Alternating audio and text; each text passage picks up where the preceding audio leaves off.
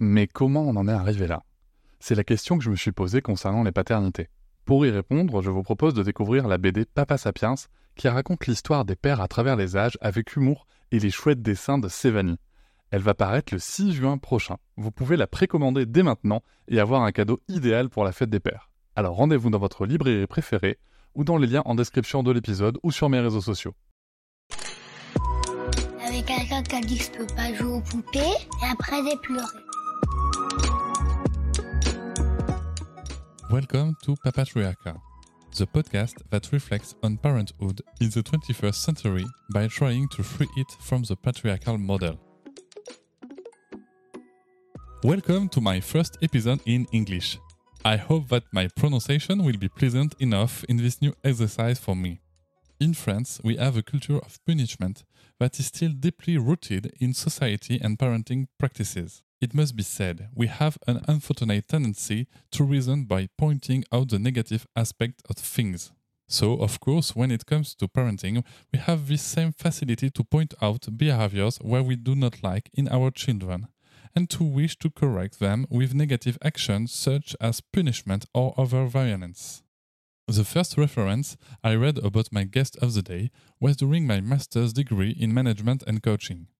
The subject was then to save time and energy with the teams to move toward effective interaction and, as we say, win win.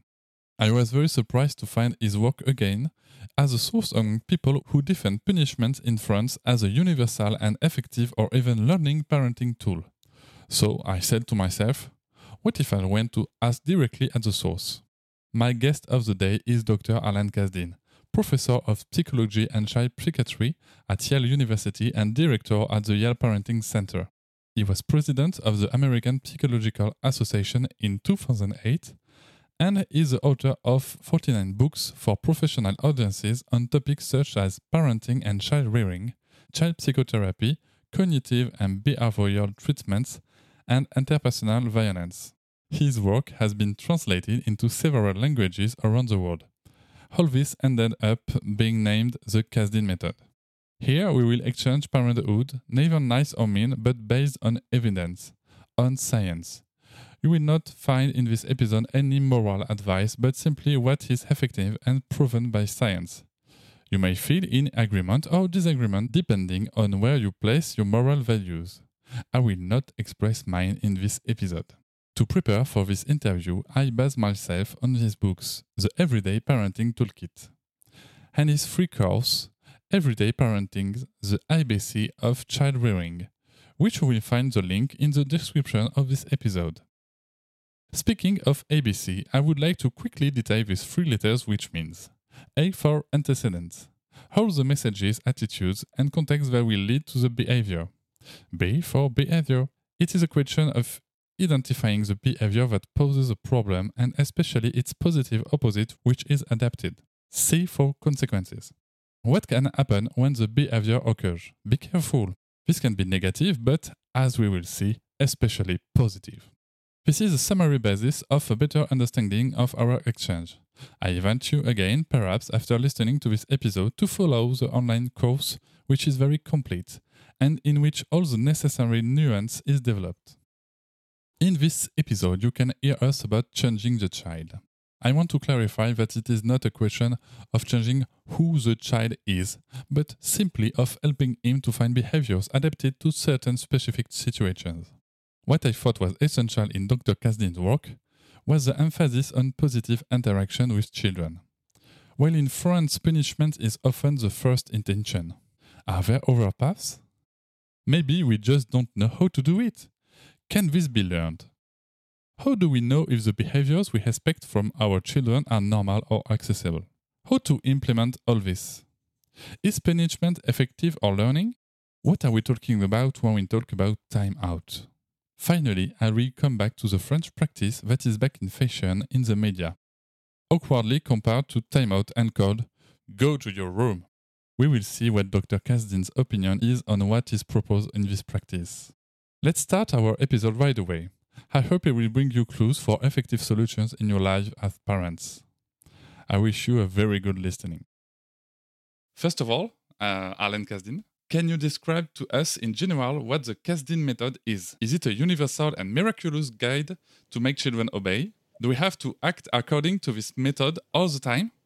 Is it a method to become the perfect parent? So, the name Kazdin method, something to which I greatly object.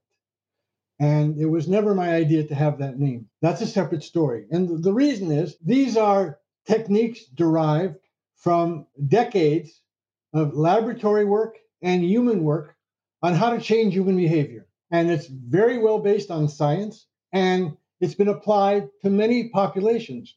So, what the Kazdin method is, is the utilization of various procedures that can change human behavior and can do so in a way that often is easier than the day to day techniques that we often use.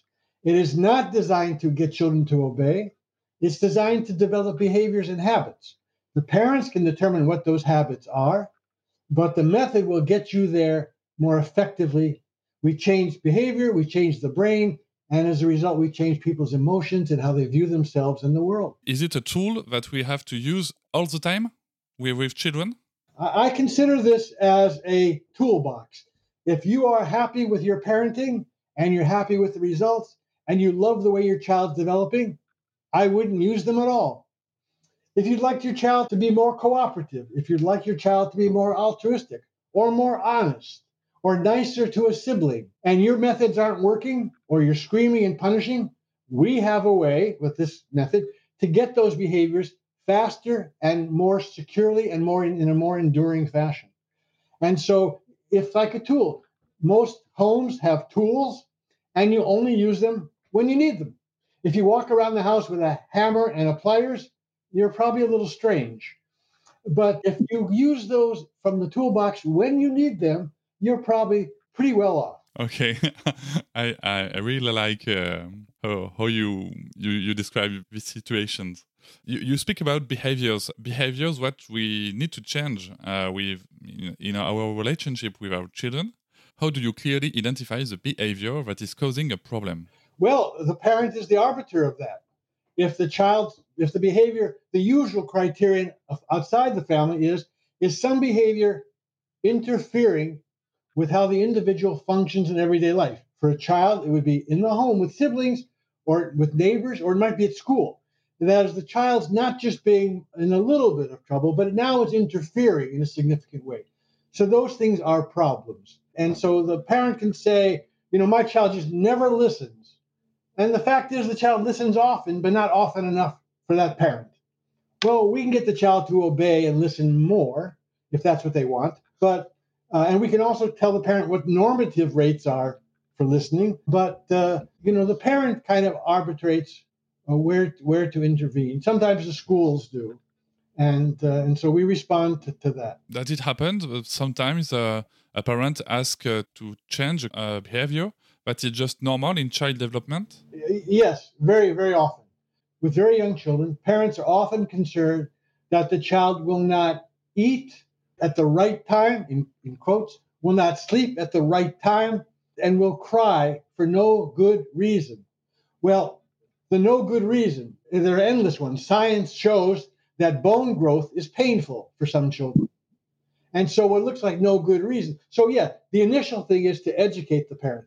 One teacher, a, a, child, a one and a half year old child came to my clinic, and because he was having problems at school. The problems was when it was nap time at school, nap time at school, everyone takes a nap at 10:30. The child wouldn't wouldn't go to sleep. So they sent them to my clinic to get treatment so we could change the child's behavior. I called the teacher and had an hour long conversation about child development and sent the parent home. Because parents and teachers, we all have these beliefs about how things should be, when in fact, in nature, there's this distribution of great variability. And if a child refuses to go to sleep at 10:30, and the child's eight years old, that's maybe something. If the child's a year and a half, the teacher and the parent have the problems. When I read your, your works, I had the impression that your proposals are often aimed at changing the parent and not the child. I am wrong? No, changing children has turned out to be uh, rather easy. And uh, remember, my work started out with the most aggressive and antisocial children. They were hospitalized because of how severely disturbed they were. So we work with parents to teach them the techniques of changing child behavior. Many of the things they do do not develop the behaviors they want. So we work with the parents. We don't need to work with the children, actually. We spoke about um, the, the behavior we, we need to change. You said uh, that um, we, we need to um, encourage the, the opposite positive behavior. But how do we clearly identify the opposite positive behavior? Easy, easily, easily. And here's how it goes the parents say, I want to stop my child from doing that. And so we ask, we train them to think this way eventually. So we ask, okay, that's fine. What would you like to do instead? What would you like the child to do instead? Instead of screaming with his sister and fighting with her and taking her toys, I'd like him to play nicely with her and share toys. Great. We can develop that. What do you do now? Whenever he gets in, he argues with her, I scream at him and I put him in his room. So what does science show? Science shows that will not change the child's behavior and it will not develop habits. It just won't work. It'll work that moment because you've locked the child away, but it's not going to change the child. So what do you want? You want him to play nicely? We can develop that. Actually, that's not that hard. So we think of always what do you want in its place? You don't like the way your spouse does this? Don't complain about it. What do you want your spouse to do instead? We can develop that. That we'll build a habit. The habit changes the brain. We'll build a habit and then we're done. We don't have to continue this program anymore. And so the positive opposite is what do you want? You want your daughter to play nice, your son to play nicely with the daughter. Well, we can do that. We can do that with shaping and simulations and great praise. That's not difficult to do. But if you keep on relying on punishment, we can guarantee it'll only stop in the moment and it won't change the behavior overall and it won't develop the habits you want. The trouble is, as you well know, the brain, our brain is hard is wired to pick up negative things. And so what happens when the bad in quotes behavior comes out, we respond right away. And that's it. The technical term for that in psychology is called normal. So we have to train the parent to do other do other things. I just asked you uh, just before how do, do we know that uh, a behavior is, is normal or not in child development but how do we know that the behavior we want him to, to, to get is accessible for him You're you're right in that behaviors are differentially accessible to different people, but we can develop it. There's a way, there are a couple of ways of developing even when you don't have it. And so if someone starts out there, but it's very much like I don't know if you play do you play a musical instrument? yes percussions african drums Well, it's very much like it's, if you know a musical instrument, it's very much like that. We can get the inaccessible behavior by starting out with the scales, the preliminary beats, the preliminary thing, and eventually, when you see the very end, you say, "How did that person get there?" And so you don't see the beginning. The violinist and the pianist are working on scales and chords and practicing, and the Rachmaninoff piece is not accessible. Same thing with behavior. We can do the various parts and make it accessible. When you get to the end, you didn't realize all the things that you did along the way. So we can get the accessibility as part of the program. We train where you are. And when we're training parents to praise, it looks like it's completely inaccessible because all the parents think they're great and they're all pretty horrible at the kind of praise we're talking about. We train it note by note, chord by chord, measure by measure until we reach the final Rachmaninoff piece. You know, in France, uh, we, we use a lot of punishments for children, uh, including the, say them that they are not enough. Uh, it would be better if they, if they were different. You talk a lot, you, about praise and, and other positive behavior toward the children. How to make an effective praise because we don't really know uh, it in France, I think.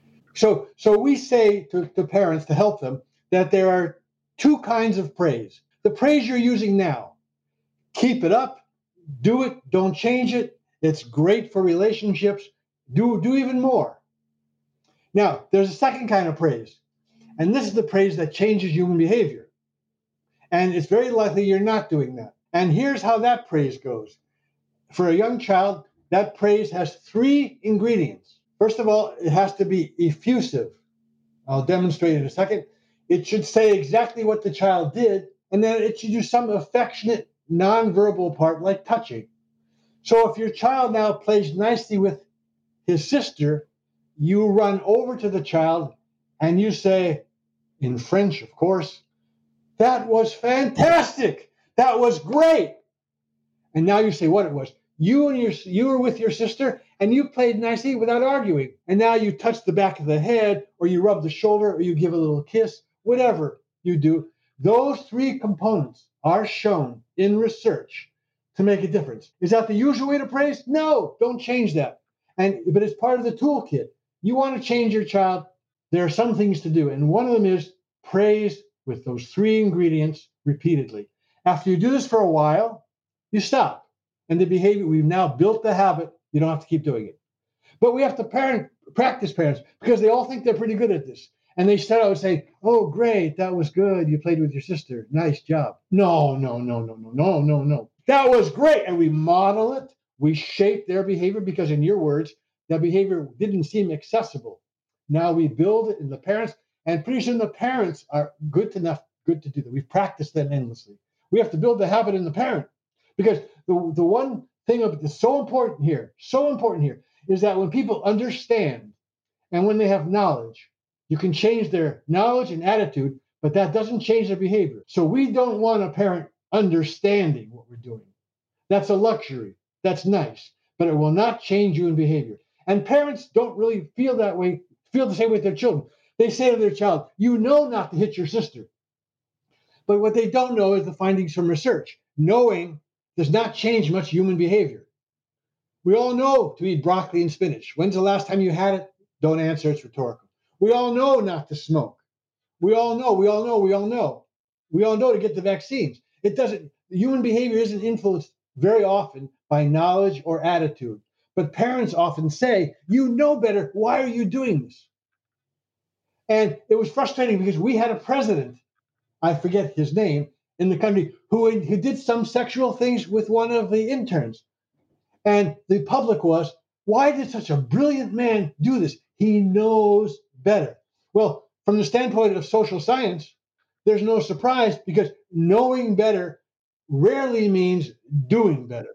And so in the child, we can get the child to do things without having the child necessarily understand better. Isn't it weird uh, for the child if uh, the parent uh, doesn't usually uh, get very effusive in, in praise? Maybe it doesn't scare the child. Well, you you you, you don't jump out of a closet and say great. you know, I mean, of course, there's reason here, but you know, you you go to child and you're you're effusive, but we have to get it so it's not just good job, good job, good job. No, no we have to get so there's some enthusiasm in it. And that's easier for some parents more than others. But it doesn't have to be shocking so the child, you know, has a, a just a mild heart attack because of the surprise value. And you do it a few times and the child actually the child smiles. The research shows the child loves it. Now with an adolescent, you can't be loud. That's a different story. But the same three ingredients, but they're a little different for an adolescent. Just before we, we talk about uh, the consequences, can you just tell us about antecedents, please? I understood that uh, it was important for the behavior to be in the good env- environment. So, the fallacy of the approach is that it consists of reward programs. No, no, no, no. Uh, it has three components what comes before the behavior you want, how to change and craft the behavior, and then the consequences. And those are the rewards. But the antecedents are so important. They dictate uh, what behavior is going to be. So, what you do, there are all kinds of antecedents. So, one of them is instructions, the obvious one, what you say to the child. Another one is your facial expression. And one of the most powerful ones in developing behavior with a human being is a challenge. So, a parent can say to a child in a very playful and mischievous way this antecedent. I'll bet you can't. I'll, I'll bet you can't set the table with with the silverware. You can't do it. A five year old can't do that. You might when you're older you can, but I'll bet you can't. I bet you can't really set the table. You know how, but now you know. Yeah, the child will now say with a smile, "I can, I can't. No, I can do it. I can do it." And the parent now says again with another antecedent, "It's okay. You don't have to. When you're older, you can set the table. No, no. A child says, I can do it now. I can do it now. And now the child, oh, the parent weakens and says, okay, Why don't you set put the silverware up? The child does it, and now you go to the child with the special praise because antecedents aren't the key; it's the whole thing. Now the child does the behavior. We have antecedents, the challenge. We have the behavior. Now you go to the child and you say, "That was so great the way you did that. I didn't think you could do that." And then the next night you say to the child, "I bet you can't set the table two nights in a row." No, no five-year-olds can do that. And it's okay. I, I can do it. I, I can do it. So there's one antecedent, one antecedent, a challenge. The other antecedent, another antecedent is giving choice. Choice is an antecedent. When people are given a choice, old and young, they're more likely to engage in behavior. So you go outside with your child. It's cold outside. If you say to the child, it's cold outside, put on the, the red sweater. That's a horrible antecedent. That's a horrible antecedent because it has an order in there. Put on. Now, if we can have please in front of it, not to be polite, but to tone down the aggressiveness of put on. And an even better antecedent, instead of just saying, please put on the coat, the please changes the parent's voice. And when the parent says please, the word isn't important. It changes the voice and the look. And that change is gets the behavior. A better way would be we're going outside. Put on the red sweater or the green jacket, please. Now the child has a choice. And choice in humans leads to uh, better compliance. The psychology research is very clear. Choice has two components the real choice we have in our lives and the illusion of choice. And there's no question in the research, the illusion of choice is much more important. In France, uh, what you described as a choice, uh, it's called false choice, false choice. And some people say that it's not good for, for children because we are not honest with them. Do those parents tell their children about Santa Claus? No, no, no, no, I don't think so. Oh, that's interesting. And they, they tell the children the truth about everything from the very beginning. That's admirable. that's a good question. It could scare children. I mean, I appreciate the principle, but, and they never lie to their spouse. They always say exactly how they feel to their spouse. That's wonderful. I admire a person who can take a Kantian a principle from Immanuel Kant and uh, apply it to all of their life without exception. However, we want to change behavior. An antecedent temporarily used can get your child to where you want with a habit without punishment or with minimal punishment. And if you count that false choice as too much of a negative, that's fine. I'm not interested in changing anyone's philosophy of parenting. I'm not interested in changing anyone's parenting. I have a toolkit. You want it? That's great. You don't want it? I'm not selling anything. I get no money for this. I'm Sandra, and I'm just the professional your small business was looking for. But you didn't hire me because you didn't use LinkedIn jobs. LinkedIn has professionals you can't find anywhere else, including those who aren't actively looking for a new job but might be open to the perfect role, like me. In a given month, over 70% of LinkedIn users don't visit other leading job sites. So if you're not looking on LinkedIn, you'll miss out on great candidates like Sandra. Start hiring professionals like a professional. Post your free job on linkedin.com/people today. yes, it's true. It's true. And that's why I like it very much. Let's talk about consequences. There we even call them punishments. Uh, in France, we tend to think that punishments alone is learning. It's okay. If I punish my child, uh, the behavior will change. And uh, if it's the punishment is not enough, then I will punish stronger. Uh, what do you think of that? And what are the practice you recommend in what context? So one has to be sensitive to three perspectives one perspective is one of a more of a religious one, and in this case, referring to the Bible. Some people believe very strongly about sparing the rod, spoiling the child, that you have a moral obligation to punish. You have to understand that perspective. The other one is a cultural one, which you say in France is punishment. And the other one is how to change human behavior. And that's the only one I, I can speak to. And if you want to change human behavior, we know so much about punishment. Punishment is only temporary in its effect. It doesn't build habits. It's usually, it's often doesn't meet, is not a form of justice in terms of, you know, eh, only a tiny bit of mild punishment is needed to be effective. And if you want to develop the behavior, you develop the positive opposites. So if you want to punish, I can't interfere with your values or your religious beliefs. If you want to change behavior, corporal punishment, for example, has horrible consequences long term for many children related to aggression, mental illness, poor health, dying at a younger age of corporal punishment. And, and so that level is really a problem. And the research is very clear on that. Punishment is a brief timeout or taking away a privilege serves the purposes in terms of changing behavior. But you're not going to change behavior with punishment as a general rule because punishment temporarily suppresses, it doesn't build habits. And what usually happens is that the escalation, and it's called the parenting trap. That is, uh, a, a uh, shouting didn't work, I'll shout louder. Shouting louder didn't work, I'll hit. Hitting didn't work, I'll shake and hit even more. And what the research shows, and I've seen it clinically endlessly, is it doesn't help. As a matter of fact, you want to be careful in punishing your child because you're modeling, you're modeling how to control human behavior. And the more you punish, the more you teach your child to punish others. And what the research shows, a parent who punishes a child has a child who's, who interacts interacts that way with his peers. That is to say, if the parent's sarcastic, the child's very sarcastic with peers. If the parent hits the child, and it, and it goes on. So the punishment research is very clear.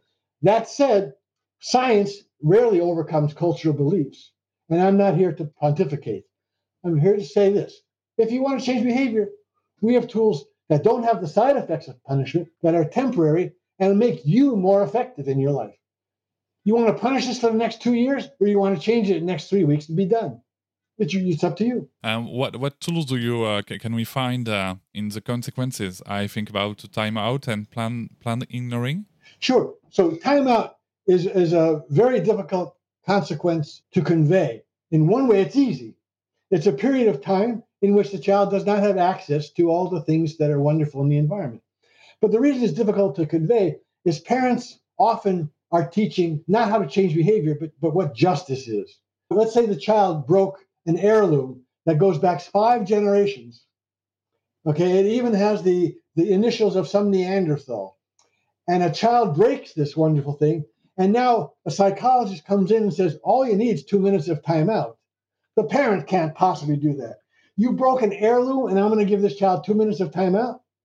No, no. This is an heirloom. I'm going to give the child three years of timeout. So, what does the research shows? The research shows duration of timeout after a minute or two makes no difference in impact. And so we have to teach parents you, re, you develop the positive opposites. You, you make the child learn, make the child learn to be careful with things, not to touch things, not to play with things. But the, there's no way to put that bowl back together again. And a, a year of timeout, or taking away your college years, or taking away your bicycle, or you can't visit your uncle in Montmartre, those are ridiculous. They're not going to do anything. So we have to have parents distinguish what are you doing that's for you as a parent, as opposed to for the child as his as training him.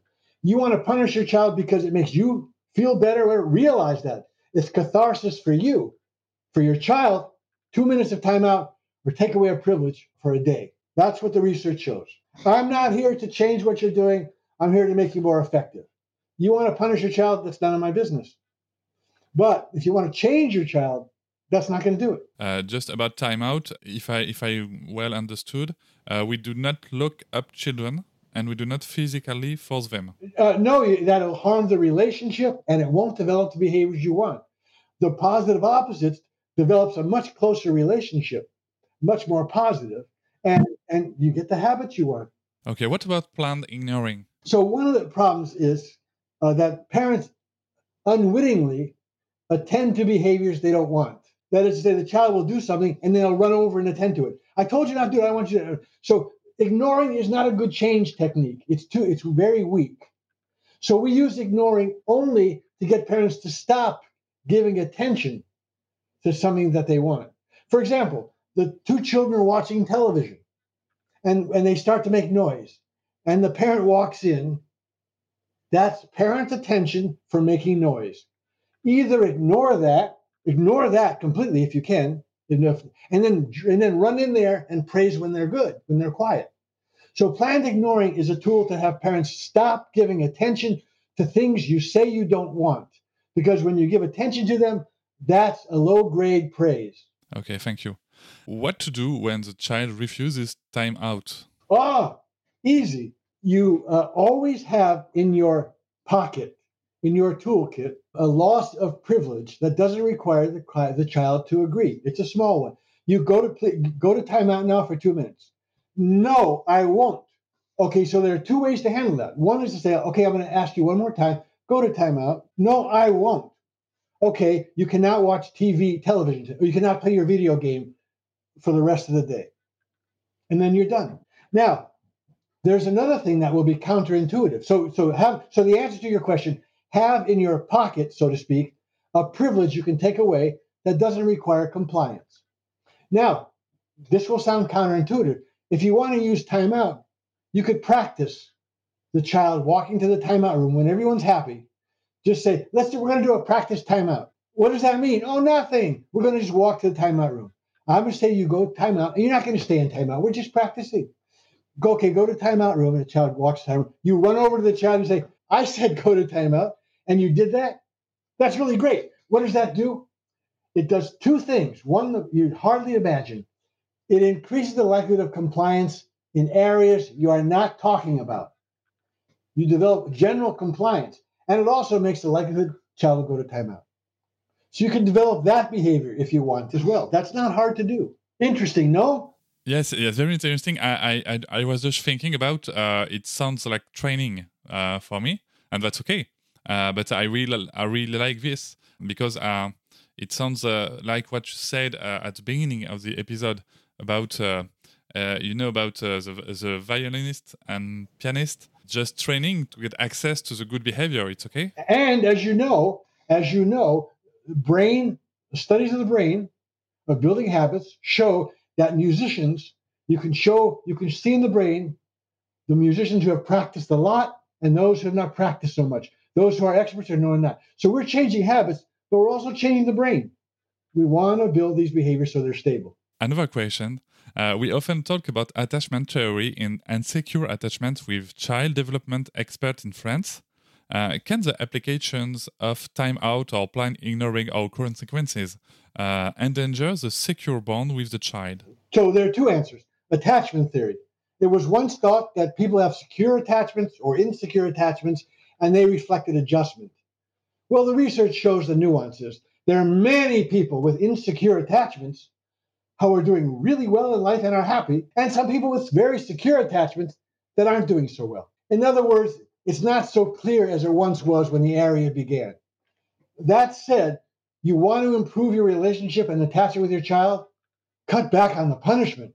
First thing to do, cut back on the punishment and get more toward the praise and developing behaviors together. So, insofar as compatibility with attachment theory, this one is there.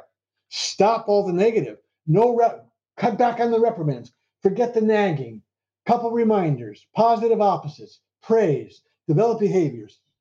Those build attachments, not punishing. Punishing a shove pushes away.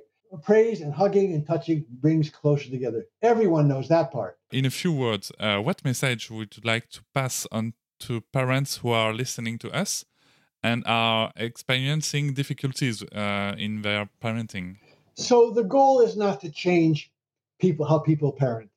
The goal is to provide some effective tools that have been studied in science that make life easier for everybody. Our research shows that once you use these techniques and reduce punishment, pray relationships in the home improve. Parental depression goes down. The child's happier at school with peers. So there are side effects here that parents would want. But if you're having trouble changing behavior, there are some techniques now that you're probably not using that could make life a lot easier. Okay, I, I just would like to ask you about uh, the the timeout that is promoted in France.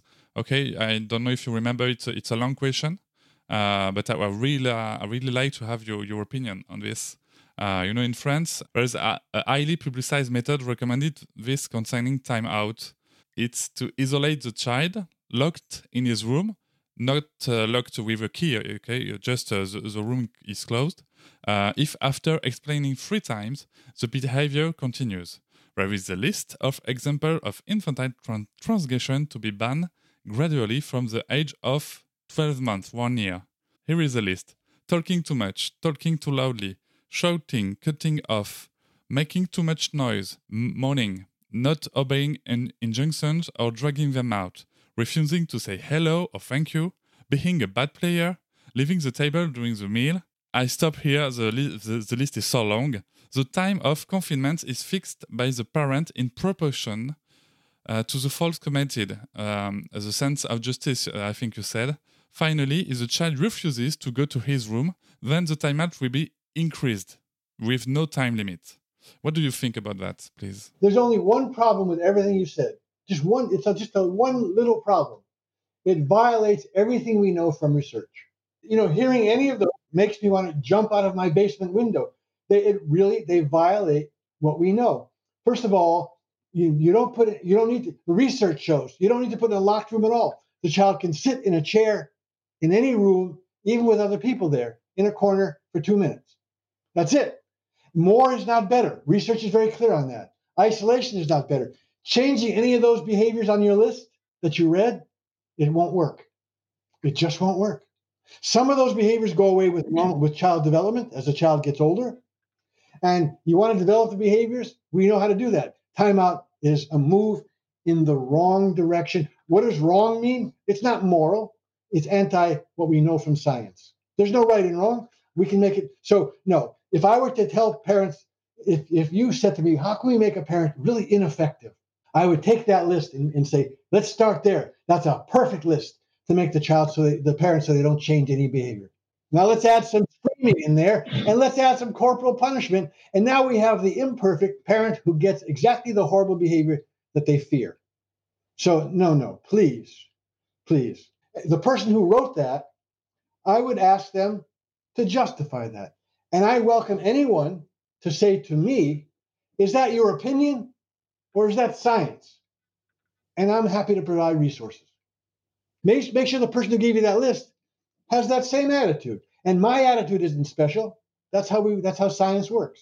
If I can't show my sources or the evidence, then it's all opinion. Don't listen to me. I can just tell you that uh, it's um, this uh, this list and uh, and this um, considers it's just about uh, psychoanalysis. But we go to evidence. We don't go to gurus. We don't go to eminent people. You know, I I, I love Galileo, but now I accept everything that Galileo didn't know. Galileo is still important, but we don't follow Galileo. We follow quantum mechanics and other things right now. And so Freud, wonderful, marvelous, whatever. The techniques he suggested, the therapies he uses, and these advice now they happen to violate research because we know more. Because we know more. So if, there's no reason to say anything negative about Freud, nothing at all, except that you want science or you want to go back to your favorite guru. I'm I'm agnostic. You do what you want in your life, but if you want science to change your child in a way that builds relationships and change behavior, by the way, there are these great advances. You don't want them? I'm not selling anything. Thank you very much, Alan Kazdin, for this interview. It was a pleasure. Thank you for inviting me. Thank you for listening. We can find each other on social network like Instagram, TikTok, or Facebook. See you soon.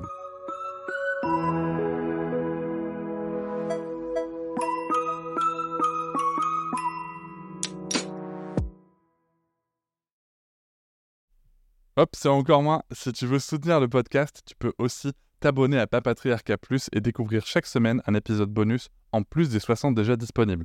À découvrir sur tes applis de podcast comme Pocketcast, Castbox ou encore Apple Podcast. À très vite.